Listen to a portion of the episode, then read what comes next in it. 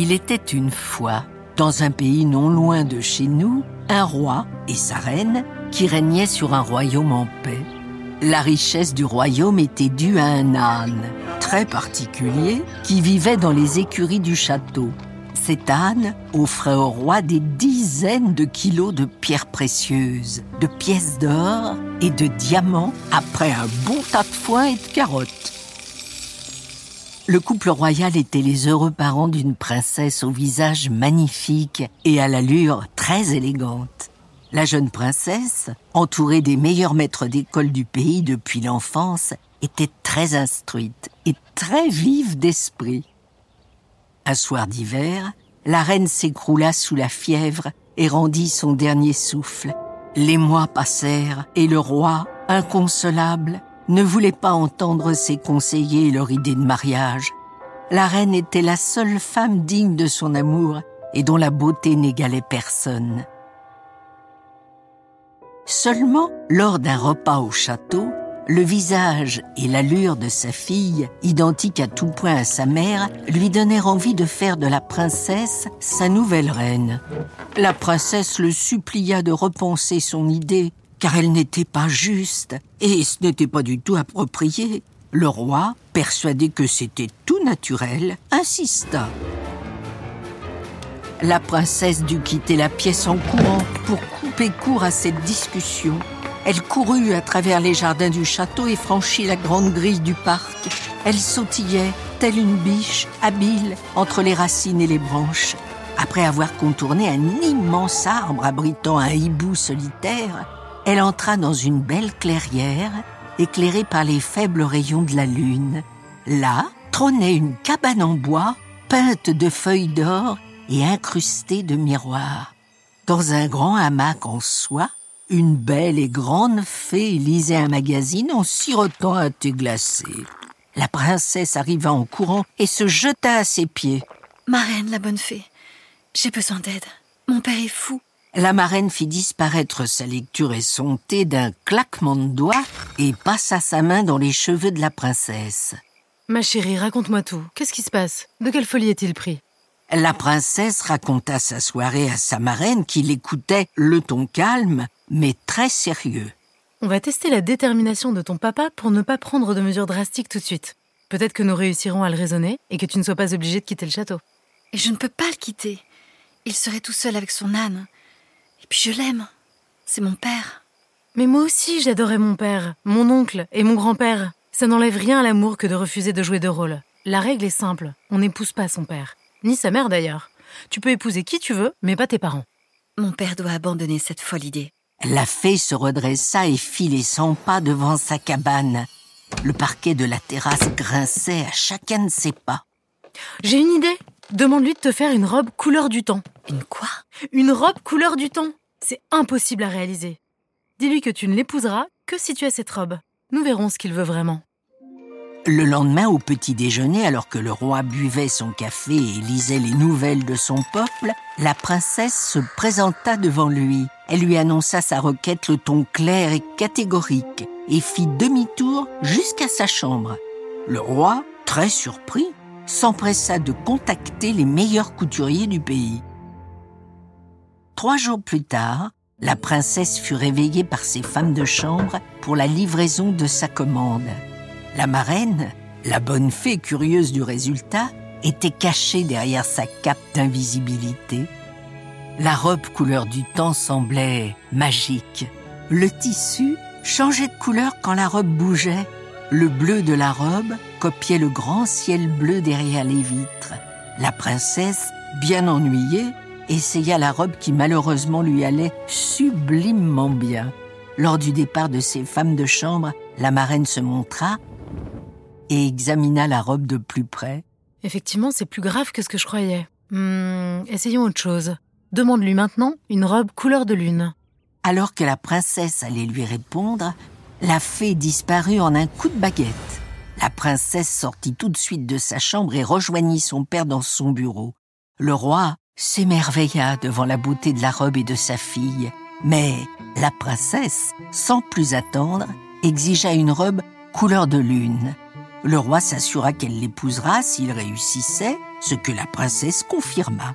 Elle quitta les lieux aussi vite qu'un guépard et laissa son père ordonner au couturier déjà épuisé par la robe couleur du temps de confectionner la plus belle des robes couleur de lune. Trois jours plus tard, une robe couverte de tout petits miroirs et de cristaux blancs fut livrée à la porte de la princesse. La marraine était bien embêtée de la beauté de la robe. Demande-lui maintenant une robe couleur soleil. Il lui faudra regarder le soleil avec concentration. Avec un peu de chance, ça lui brûlera les yeux.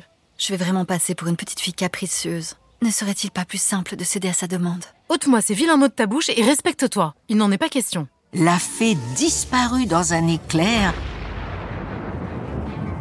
laissant la princesse aller à reculons vers son père. Une robe couleur soleil? Celle-ci ne te convient pas? Je préfère le jour. Quand la lune règne dans le ciel, les loups sont de sortie. Le soleil est plus rassurant, plus beau. Après la lune, le soleil envahit les ateliers de couture du roi et trois jours plus tard, la robe couleur soleil émerveilla de sa lumière la chambre de la princesse. En larmes, dans sa robe dorée et brillante de mille feux, la princesse ne sentit pas sa marraine arriver et poser sa main sur son épaule. Marraine, que faire? Il a réussi. Je ne peux pas lui demander de robe plus belle que celle-ci. Ton père est sévèrement accroché à cette idée terrible. Toutes les veuves et célibataires du royaume tueraient pour avoir une demande en mariage, mais c'est toi qui le veux. La fée tourna en rond dans la chambre, le ton très sérieux.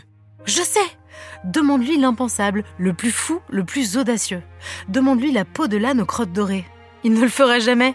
Il se ruinerait en une semaine. Il n'osera pas, tu verras. La princesse, terrifiée à l'idée de sacrifier ce pauvre âne, tremblait devant la porte du bureau de son père.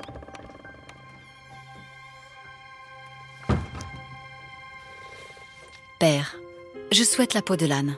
Si vous m'aimez vraiment et me voulez comme reine, il vous faudra tuer votre précieuse âne. La peau de l'âne Pourquoi me faire faire une chose aussi monstrueuse après tant de cadeaux sublimes Si vous m'aimez, voici l'acte le plus courageux que je puisse exiger de vous.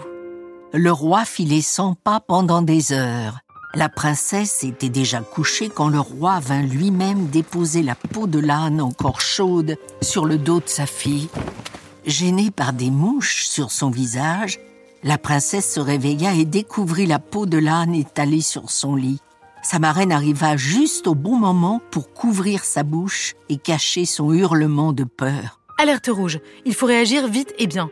Prends cette peau et mets-toi dessous. Tu pars au vert. Je te confie ma baguette pour te faciliter la vie, mais il faut pas qu'on te reconnaisse. Ton père va te chercher. La fée étala de la suie de la cheminée sur le visage de la princesse et lui donna sa baguette. Le reverrai-je? Peut-être, quand il sera soigné de sa folie. La princesse, couverte de la peau d'âne et la baguette en main, se mit à courir dans le parc du château. Sortie par la grande porte des murailles, elle se dirigea vers le grand chemin. Là, une belle voiture couverte de fleurs et de guirlandes l'attendait et commença sa route, une fois peau d'âne installée à l'intérieur. La princesse, déguisée sous sa peau d'âne, s'endormit aussitôt et ne se réveilla que le lendemain, tout à côté d'un petit village qu'elle ne connaissait pas. Poussée par la curiosité, elle entra dans le village. Les villageois la virent arriver sous sa peau d'âne et tout de suite la prirent pour une horrible roturière. Ils étaient bien incapables de reconnaître la princesse cachée sous la suie, la boue et la peau de l'animal qui couvrait sa beauté.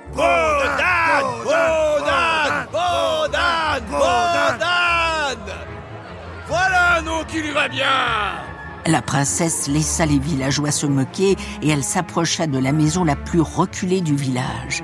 Une vieille femme au visage marqué par le temps et la misère l'attendait, un balai et un seau à la main. Et toi, Podane Prends ce seau et ce balai, tu me feras le ménage. Et en échange, je te laisserai aménager le vieux poulailler. Une souillon comme toi devrait s'y sentir à l'aise. Allez, tiens, va ramasser leur fiente et préparer le bois. Et plus vite que ça En moins de deux jours, la princesse était devenue la boniche de la pire des vieilles femmes. Elle devait nettoyer le box des cochons deux fois par jour, nourrir les poules, chercher de l'eau, nettoyer la ferme, ramener du foin. Elle s'était tout de même aménagé un petit coin confortable dans l'ancien poulailler. Avec l'aide de la baguette de sa marraine, Podane pouvait tout de même garder ses habitudes de princesse en se préparant tous les matins face à son miroir avant de revêtir sa peau d'âne et partir travailler à la ferme. Un jour qu'elle puisait de l'eau sur la place du village, un messager du palais royal se mit à crier. Oyez Oyez Le roi vous adresse son divin message. Notre bien-aimé souverain vous fera l'honneur de passer l'après-midi avec vous afin de redécouvrir les joies et les richesses de notre belle région. Il sera accompagné de son fils, le jeune prince. Mesdames, n'oubliez pas de vous présenter à lui. Qui sait Le prince pourrait s'oublier et songer à vous dans ses rêves les plus fous. Podane, entendant l'annonce, se mit à paniquer. Et si le roi de ce pays la reconnaissait? Et s'il prévenait son père et qu'elle était prise au piège? Et si le prince, effrayé par son allure macabre, exigeait qu'on la chasse? Un villageois non loin remarqua sa panique et s'approcha d'elle, le sourire jusqu'aux oreilles. Oh, t'en fais pas Moche comme t'es, on te laissera pas approcher le roi. Podane, vexé, rentra avec son seau d'eau à la ferme où elle croisa la vieille.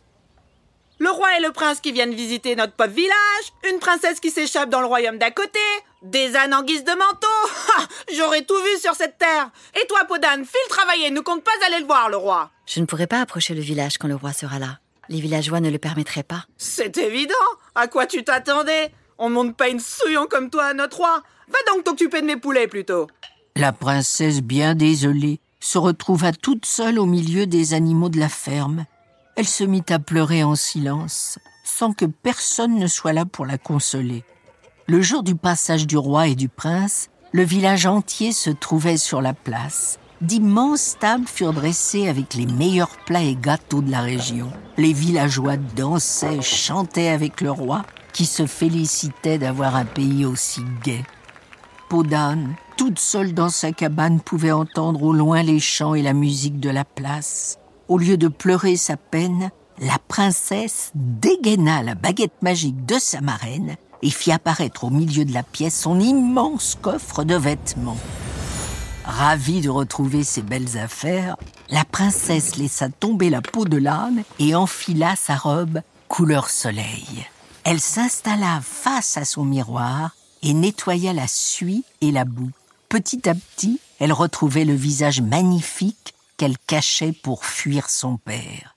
Non loin, à l'entrée de la forêt, le jeune prince, ennuyé par les danses et les chants de la fête, se baladait. En passant entre les arbres et les buissons de fleurs sauvages, le prince arriva devant la cabane de Podane. Les reflets de lumière de la robe couleur de soleil se reflétaient tout autour de la cabane. Le prince, curieux, s'approcha en silence et découvrit la princesse attablée à sa coiffeuse, une brosse dans les mains et ses cheveux brillants entre les doigts. Le prince ne pouvait pas quitter des yeux le visage magnifique de la princesse. Rapidement, elle le vit à travers la vitre et le reconnut immédiatement. Mais c'est le prince Jean. Nous adorions jouer ensemble pendant que nos pères se disputaient les lois et les terres. Cela faisait si longtemps que je ne l'avais pas revu. Le prince, apeuré et persuadé d'avoir été vu en train de l'espionner, s'en alla en courant à travers les bois, alors que la princesse, sûre d'elle, sortait de sa cabane pour aller à sa rencontre. Le prince, de retour sur la place, pressa son père de rentrer à leur palais. Dès son arrivée, il s'enferma dans sa chambre à double tour et refusa qu'on ne le dérange des jours durant. La reine, sa mère, s'inquiéta. Que pouvait-il avoir pour s'isoler de la sorte? Elle fit venir les meilleurs médecins qui rapidement comprirent. Le prince se laissait mourir d'amour pour une certaine princesse mystérieuse. La reine, très surprise, demanda à son fils de tout lui expliquer. Quand il eut terminé, la reine envoya ses messagers à la recherche de cette mystérieuse princesse. En vain. On lui fit alors savoir qu'aucune princesse ne vivait là et qu'il avait dû rêver. La seule créature de cette forêt serait une dénommée peau d'âne, qui n'avait rien d'une princesse et qui sentait très mauvais. Peau d'âne? Mais quelle étrange créature Oh, j'adorerais un gâteau fait de ces douces mains.